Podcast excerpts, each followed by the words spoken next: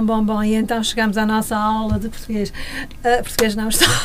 Também tem que ser de português, mas de história. Ai meu Deus, eu hoje estou numa roda viva. Sabem o que é isso? Bom, entretanto, o professor César Santos Silva já está a postos, um bocadinho atrasado por minha causa, mas olha, paciência, tá bom? E pode sair um bocadinho mais atrasado se quiser, está à vontade. Bom dia, professor. Bom dia, Uh, Mónica. hoje Bom dia, falar- ouvintes. Hoje vamos falar eh, em coisas muito importantes, não é verdade? Ahm, e vamos começar, eh, não sei por onde é que quer começar, se pelo meio, pelo princípio ou pelo fim. Dava jeito de começar pelo princípio, não é? Ora bem, vamos para começar então. Ah, tínhamos ficado na, na, na, na, na, na, na- Revolução de Avis. Eh, sim. E tínhamos ficado na revolução que iria gerar a dinastia da Antina- Viz. E depois eh, vamos para o casamento? Vamos para o casamento. Vamos então. Vamos, que eu estou com fome. Bora lá, que é sempre a boda. É a coisa mais importante do casamento. É a mesma parte dos comes e bebes. Eu não acredito. Eh, mas acredita, é mais dos comes, no meu caso, do que dos bebes. Então, foi assim que aconteceu. Hum. Ninguém sabia. Ninguém sabia que após Alves Barrota viria aí um novo tempo. A dinastia chamada Afonsina, ou da Borgonha, com B, tinha ficado para trás. Vinha aí uma dinastia que já não vai ser agrária como a anterior, vai ser mercantil, burguesa, marítima. Quando Dom João I, que é um- uma espécie de elemento Hum. que sobrou daquele caos gerado pela Guerra Civil, que foi uma guerra civil, Hum. crise dinástica, guerra civil, guerra ibérica, quando aparece Dom João I, o filho bastardo, pela primeira vez na Península Ibérica, um filho bastardo toma o poder. E ele era o condestável, portanto, ele era o que é hoje o chefe de Estado-Maior-General das Forças Armadas, portanto, já era um cargo importante. O- praticamente todos os filhos bastardos, ao longo da nossa história, tiveram cargos importantes, Hum. mas este rapaz, ainda era um jovem, tinha ainda por cima boas amizades. E é impossível não se falar de Dom João I sem falar de Dom Nuno Alves Pereira, Hum. que vai ser um chefe militar, um guerreiro, depois beatificado, agora santificado. Nada de novo, não é? A história da Igreja Católica está cheia de santos que foram militares antes de serem santificados, mas temos que perceber que com Dom João I vem aí um novo tempo. E agora vamos nos reportar àquele tempo. Vamos tentar pensar como eles. Nós temos uma nova dinastia, um novo rei. Um novo rei que sabe que é olhado com muita desconfiança por parte de Castela. E qual é a saída? O mar. Uhum. E, se possível, uma aliança com alguém poderoso que nos Ah. possa salvaguardar das guerras com Castela. Guerras possíveis. E então, foi sempre assim que aconteceu. Um rei português, um jovem rei português, quando Portugal estava zangado com o poderoso vizinho do lado, vai sempre casar no estrangeiro. É um clássico. Aqui o estrangeiro eram as Ilhas Britânicas. E aqui aparece-nos um personagem que até merecia um filme ou uma série, que é João de Gante, da Casa de Lencastre. Quem é este homem? Foi tudo. Tentou ser muito mais do que isso e tudo perdeu. Era um dos homens mais poderosos da Inglaterra. Tinha palácios e castelos em tudo que era ducado do norte da Inglaterra. Riquíssimo em termos materiais. Tentou ser rei da Inglaterra. Tentou ser rei de Espanha através do seu casamento. Nada conseguiu. E mais, hoje, quem for à Inglaterra procurar vestígios deste homem, não existe nada. Castelos arrasados, bens materiais completamente aniquilados e hoje é apenas a memória da história de um homem que poderia ter sido importantíssimo. Mas este homem tinha filhos Uhum. filhas. E tinha duas que nos interessa. Tínhamos a mais velha, Filipa de Lencastre, uma rapariga já idosa, com 27 anos. À época, uma rapariga com 27 anos já não estava em idade casadoira e já não estava em idade de dar eh, à luz os rebentos necessários. E tinha uma outra filha, a Isabel, eh, três anos mais nova do que esta, que vai casar três vezes, já agora, com nove, oito ou nove filhos dos seus três casamentos, mas o do meio nem sequer foi. eh, houve, por assim dizer, herdeiros. E João de Gante faz um acordo com o Dom João I. Um acordo político, militar e, como quase sempre acontecia, também com uma mulher pelo meio. Isto é, eu dou-te a minha filha em casamento, tu tens é que gostar minimamente dela, ou se não gostares, olhas para o mais importante, para o chamado bem maior, como dizem os americanos. E tudo aconteceu lá em cima, no Alto Minho, em Monção, numa tenda régia, onde o jovem Dom João I foi presenteado com esta rapariga, não se esqueçam, já idosa para a época, 27 anos. E aconteceu algo que é impensável e que vai marcar este Dom João I. E ele gostou dela, pelos vistos, logo à primeira vista. Fantástico. é? E Muito Hollywood, não é? De Love at First Sight, não é? E vem aí Filipa de Lancaster, ou de Lancaster, como quiserem. E ela, uma rapariga com qualidades morais, de tal maneira que vai enfeitiçar, no bom sentido da palavra, o Dom João I, que, segundo rezam as crónicas, é dos pouquíssimos, se calhar, o único rei que nunca vai ter filhos bastardos depois do casamento. Hum. Depois do casamento. Ele já tinha filhos, eh, juntamente com uma judia, não é? Eh, vai ter três filhos até, eh, só que ele nunca poderia casar com esta rapariga, que era filha de um sapateiro, o Barbadão, que há episódios históricos, não é? Que inicialmente não gostava do Dom João I, mas perce- percebeu que era um rapaz decente, não é? Só que não podia casar com ela porque ela era judia, não é? E, mas a partir da altura em que ela conhece Filipa de Lencastre, eh, um dia reza Fernão Lopes na crónica, alguém lhe pergunta, um dos seus conselheiros, porquê que ele não tinha amásias, amantes, não é? E o Dom João vai lhe responder, vamos acreditar que isto é uma frase dele e não consta pela história, e eu e a minha senhora bastámonos. Olha que bom. É interessante, não é? Porque isto é uma exceção, não é regra. Hum. E vem aí nove filhos. Porquê que, eh, já agora queria que, que traçasse Força. um pouco o, o, o perfil de, da Dona Filipa de Lencastre e por que razão ela era tão querida pelos portugueses e também porque que ela está no padrão dos descobrimentos. Porque ela, de facto, tinha um conjunto de qualidades morais. Ela, o que dizia, fazia. Nunca suscitou o diz que disse na corte. Era moralista, mas era uma moralista coerente. Ela era uma conservadora, pelos vistos, segundo rezam as crónicas, uma mulher acima de qualquer suspeita e dedicou-se totalmente à tarefa de ser mãe e mulher. E levou aquilo muito a sério, o que se tornou um exemplo para a corte. Numa corte, como todas as cortes, hipócritas moralistas, não é? Eh, mas hipócritas ao mesmo tempo, vícios privados, públicas virtudes, e ela era muito coerente. E as pessoas perceberam isso. O povo começou a gostar muito dela. E veio-se a tornar um exemplo e veio-se a tornar a mãe daquilo que Camões chamou a famosa inquilita geração. Muito bem, vamos falar então desse, desse, desses filhos e do, do perfil de cada um deles. Eh, De todos, os mais Assim, não é? Ele nove filhos, mas só seis é que chegaram à idade adulta, não é? Começa logo com Dona Branca, a mais velha, que será a mais velha, mas morre precocemente. Atenção, contrariamente ao que aparece aí até na internet, não é esta Dona Branca que vai suscitar a fa- famosa peça de teatro do Garrett, Dona Branca. Esta Dona Branca do Garrett é um episódio lendário entre mouros e cristãos, nada de novo, diríamos nós, não é? naquele período eh, medievo.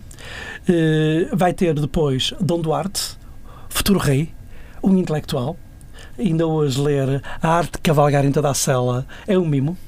O indivíduo é um estadista. Tem uma noção do que é o Estado e gerir um Estado, mas ao mesmo tempo é um homem que escreve. Eu penso que até depois de Dom, de Dom Dinis é o primeiro rei intelectual que nós temos.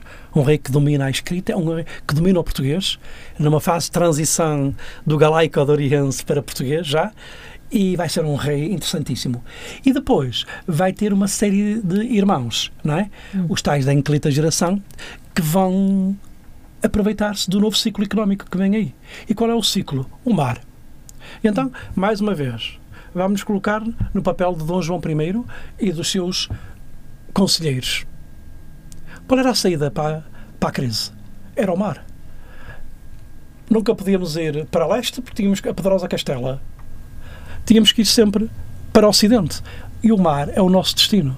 já havia uma grande experiência de pesca, já havia uma grande experiência de navegação, mas por cabotagem ao longo da linha da costa, ainda não podíamos pensar em ir muito mais para a frente, porque aí necessitávamos conhecimentos náuticos e marítimos que ainda vinham aí, estavam já a chegar.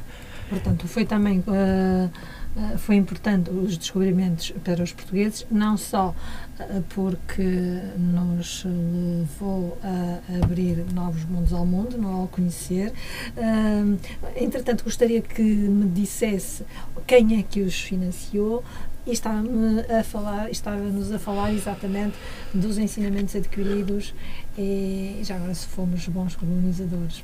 Hum, hum. Aí, Isso aí é um campo complicado, não é? É um campo minado totalmente. O que é, o que é ser bom colonizador? Hum. Ninguém foi bom colonizador. Eh, porque a visão europocêntrica, a visão do homem branco, aliás, o Kipling, famoso poeta britânico, tem uma frase que eu acho que define muito o que foi a história do colonialismo europeu, que é o fardo do homem branco em ir colonizar em ir colonizar e civilizar os outros. O que ele nunca passou pela cabeça foi perguntar é se os outros queriam ser colonizados e civilizados. É? Mas isso é a visão do homem branco e da Europa do seu tempo, não é?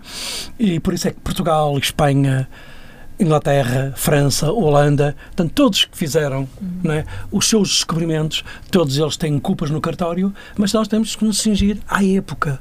É muito fácil ler o passado aos olhos de hoje. E curioso que quem lê muito o passado aos olhos de hoje, e há aí uma corrente, assim, um bocadinho pateta de uma esquerda radical, esquece que daqui a 200 anos eles também vão ser analisados pelo futuro aos olhos do futuro e não vão ficar bem na fotografia, acreditem. Uhum. Moral da história, nós temos que perceber os erros que cometemos, muitos erros. Escravatura é talvez o maior demónio que nos acompanha desde esse tempo, gerado por quê? Pela cobiça, pela ganância, pela cupidez do dinheiro. É? Em nome da Igreja, em nome da Igreja fizemos vilanias mil, todos fizeram à escala das suas possibilidades. Portugal, inclusive. É? Mas, de facto, olhando uh, para isso num contexto de evolução histórica, e evolução não quer dizer melhoramento, ok? Mas evolução histórica, de facto, Portugal abriu as portas do mundo. É o autor da primeira globalização. Uhum. Desde, repare, desde. E nós fizemos uma coisa extraordinária que nem é muito analisado. A Europa, Irlanda do Sul, habituou-se a combater o Islã, expulsou o Islã da Europa para o outro lado do, do Mediterrâneo. No entanto, Portugal vai fazer uma coisa única passa o Estreito de Gibraltar e vai combater o Islão já em África. É o primeiro país a fazer isso. Não é combatê-lo na Europa, é já no lado lá. E vem aí a conquista de Ceuta, 1415, que é o dia 1 dos descobrimentos. Foi um fiasco. Ceuta, já agora, uh, Ceuta nunca deu lucro.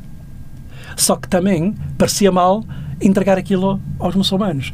Porque o, o que é que o, o Dom Duarte e os reis sucessivos vão pensar? Eh, nós ocupámos Ceuta. Ceuta é um grande empório e entreposto do grande comércio muçulmano. Esquecemos é de pensar ao contrário. É que quando os muçulmanos vão ver que perderam Ceuta, vão começar a criar alternativas, linhas alternativas. E criaram-nos, moral da história, Ceuta foi um servidor de dinheiro. Deu mais prejuízo do que lucro. Hum. Mas faziam, parecia mal perder a face e entregar a Ceuta. Tivemos que entregá-la muito depois, mas aí já numa ponta final do Império Colonial, não é? Mas os descobrimentos também nos, eh, nos, enriqueceram em termos de ensinamentos tudo, ligados à tudo, navegação. Tudo. É? Tudo. Os descobrimentos à escala europeia foram um novo paradigma. Um, a Europa nunca mais foi a mesma depois dos descobrimentos. Não, sei, não é só os avanços marítimos cartográfico que devemos muito aos judeus, aos levantinos, aos catalães, portanto, todos os povos que comerciavam e que tinham grande experiência no Mediterrâneo e não só. Devemos a essa gente toda que veio para cá, financiada, que veio para cá financiada não só por dinheiro judeu, mas também por banqueiros das famosas repúblicas italianas. Uhum. Gente com dinheiro, gente que emprestava a juros, ai claro, a vida está difícil para todos, juros, juros, como o Camilo chamava os onzeneiros, porque emprestavam 11%, não é? onzeneiros, e é esta gente que vai financiar os descobrimentos portugueses, que vai ter aqui um homem importantíssimo, o infante Dom Henrique. Esqueçam, esqueçam aquela parte romântica. Esqueçam a parte romântica. O infante era um ganancioso. tinha monopólio de escravos, de sabão, não era de sumenos, e de outras coisas. Era um homem riquíssimo, nunca casou, era um místico, eu diria até fanático religioso, que ia para Sagres rezar e orar e pedir aos deuses, nas casas a Deus, não é? Eh, para, o, para lhe indicar o caminho certo. E se é verdade que o infante Dom Henrique é muito importante no início dos descobrimentos, eh, não é a pessoa mais importante dos descobrimentos. Continuo a achar que Dom Afonso V e Dom João II são muito mais importantes. Aliás, basta ver quando ele morre, o mais importante ainda está por descobrir. Hum. Portanto, uh, mas é importante numa fase inicial. Também não quero cair na tentação do oposto, dizer, não, ele não teve, não teve importância nenhuma. Passa-se do 8 para 80, né? Teve a sua importância, mas também uma, uma importância estratégica em vista do seu lucro. Aliás, lucro que lhe vai fazer matar o irmão. O Sim, infante então, Dom Fernando. Dom Fernando. Aliás, há uma carta do infante Dom Fernando ao infante Santo, né? Santo ainda por cima, né? Que lhe diz: Eu sei, meu irmão, que vou morrer aqui, ele já tinha essa noção, porque o infante nunca iria usar o irmão como moeda de troca, porque também, lá está, não queria perder a fase, não queria ficar fragilizado. E o irmão vai ser vítima de uma política colonial da época. E ele vai morrer lá nas masmorras de Tanger, não é? Oh, o Dom Fernando. Triste, já, já falei em Dom Duarte, já falei em Dom Fernando, já falei no Infante Dom Henrique, que são os elementos mais importantes não é? desta, geração. desta geração. E curiosamente, raramente se fala disso. Porque a seguir, num, num ciclo já a seguir, vem a Isabel de Castela, a famosa Isabel de Castela, que vai casar com Fernando de Aragão e vão os dois fundar a Espanha moderna. Mas esta Isabel de Castela era neta de Dom João I. Desculpe, bisneta de Dom João I. Porque há um filho dele que casa com uma rapariga espanhola que vai dar depois origem a Isabel de Castela. Portanto, mais uma vez, a poderosa Castela tem aqui ligações a Portugal. E vai continuar depois com Dom Manuel I, etc, etc. Mas a Gênese é a dinastia da Viz, o primeiro ciclo da dinastia da Viz com Dom João I e toda a sua elite mercantil. Repare, eram todos rapazes belicosos, estavam todos na força da vida. Sim, é uma nova geração. Gente de guerrear e que precisava de objetivos. O objetivo foram os descobrimentos. Portanto, é um caldo de cultura, é? é uma espécie de tempestade perfeita que se forma que vai caldear os descobrimentos portugueses. Entretanto, uh, para terminar, uh, não já? Sei se, não sei se tem mais alguma coisa para dizer, mas gostaria que nos falasse dos autores do Monumento aos Descobrimentos, ao Padrão dos Descobrimentos, e porque é que Filipa de Lencastre está nela a representar. É ele é recente. Sim, aquilo é recente. Sei, aquilo é... sei, porque foi em 1897, uh, eh, ou não sei. Mas o professor sabe, a, a primeira vez 1940. É, Estava aquilo, a ler as datas aquela exposição do mundo português. Isso. Temos que inserir aquilo na famosa exposição do mundo português, quando o salazarismo, então já na sua fase a seguir à inicial, da afirmação hum. plena, eh, tem uma visão não é, do colonialismo como uma espécie de fatalismo histórico português que se pode poder dar origem àquilo. Aquilo é uma obra de Cotinelli Telmo. Hum. Cotinelli Telmo é uma figura para já é uma figura em todo sentido da palavra. Quase mais de 1,90m. Altíssimo. Aliás, vê-lo de braço dado com a British Costa no filme A Canção de Lisboa, porque ele é o realizador do filme A Canção de Lisboa. Ele é arquiteto, ele é cineasta, ele é artista plástico, era um homem completo ao seu tempo e era um homem enorme, 1,90m, nos anos 40, num país de minorcas, em que Portugal dos pequenitos estava no seu auge, está a ver que era mesmo Portugal dos pequenitos, né? basta ver as casas antigas, né? como é que os portugueses caviam nelas, e ele de facto era, é um, um, um autor extraordinário e à luz da época, hum. né? atenção, à luz da época, ele vai imaginar aquele monumento onde é óbvio que que coloca a mãe a mãe a da inclita geração. Mas, oh, professor, não há o Leopoldo de Almeida. Leopoldo de Almeida também trabalha com ele. Hum. Cotinelli Telmo é, por assim dizer, o responsável estético de toda a expressão do mundo português e vai acolitar muitos escultores, o caso de Paulo de Almeida e outros não é? Eh, que vão trabalhar para, para o Estado. Então, uh, estão lá 32 figuras, não é verdade? Em, em, rigor não sei o número, confesso, não é? Mas, sim, sim. Pelo menos são, o que há ótica... cada, uma, cada uma representa claro. uma, uma a ótica, a ótica do seu tempo eram as pessoas mais importantes dos descobrimentos. Por, não é por acaso que o infante está lá, à proa. À proa, portanto, a apontar, a apontar o caminho, no fundo, mas, quer dizer, se calhar hoje eu não ponho um infante, ele punha outra pessoa. Mas atenção, nos anos 40 era a leitura que havia né, da gesta, era assim que se dizia, da gesta dos descobrimentos. O Vasco da Gama, que pertence a uma família enorme, só de gente do mar, o Vasco da Gama, aos olhos de hoje, foi um tirano. Um megalómano, um assassino. Um assassino. Repare que ele quer comerciar com um dado senhor no Índico, já agora em Calcute. Esse senhor assim de uma forma arrogante, manda-o embora e diz-lhe que está a negociar com outros muçulmanos e ele pergunta-lhe qual é a tribo desses muçulmanos e passado uns dias manda-lhes as cabeças, as orelhas dos líderes num saco. Agora, ah, e vai dizer uma coisa horrível aos olhos de hoje. Uh, junte, junte paprika e outros condimentos e podem comer isso. Entretanto, É o Vasco da Gama. Vamos esquecer dessa estou a perceber é muito que não está a gostar desta parte. Não. Ah, portanto, ah, em 1985 este, este monumento é inaugurado como Centro Cultural das Descobertas. E é interessante, por dentro, por dentro é, por dentro é visitável, O arquiteto Fernando Ramalho remodelou o interior. já com um uma, uma leitura já dos anos 80, não é? mirador, auditório e salas de Sim, sim, exposição. eh, já lá estive, Aquilo é só estive lá uma vez. E é interessante, é pedagógico, Uhum. eh, insere-nos no, no contexto da época e insisto, olhem para os descobrimentos portugueses à luz do seu tempo. Hum. Senão temos que andar a pedir desculpa. Aliás, já me disse uma, uma radical de esquerda, já me disse a mim que sou, sou branco, ocidental e heterossexual. Carrega em mim todas as culpas do mundo. Ora, isto é, é indecente, não é? Tínhamos que pedir desculpa a toda a gente?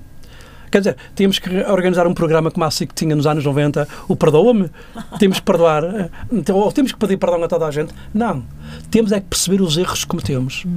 E isso sim. Mas agora, andar a, a pagar culpas históricas por algo que aconteceu há 500 anos, nem é decente, nem é saudável sequer.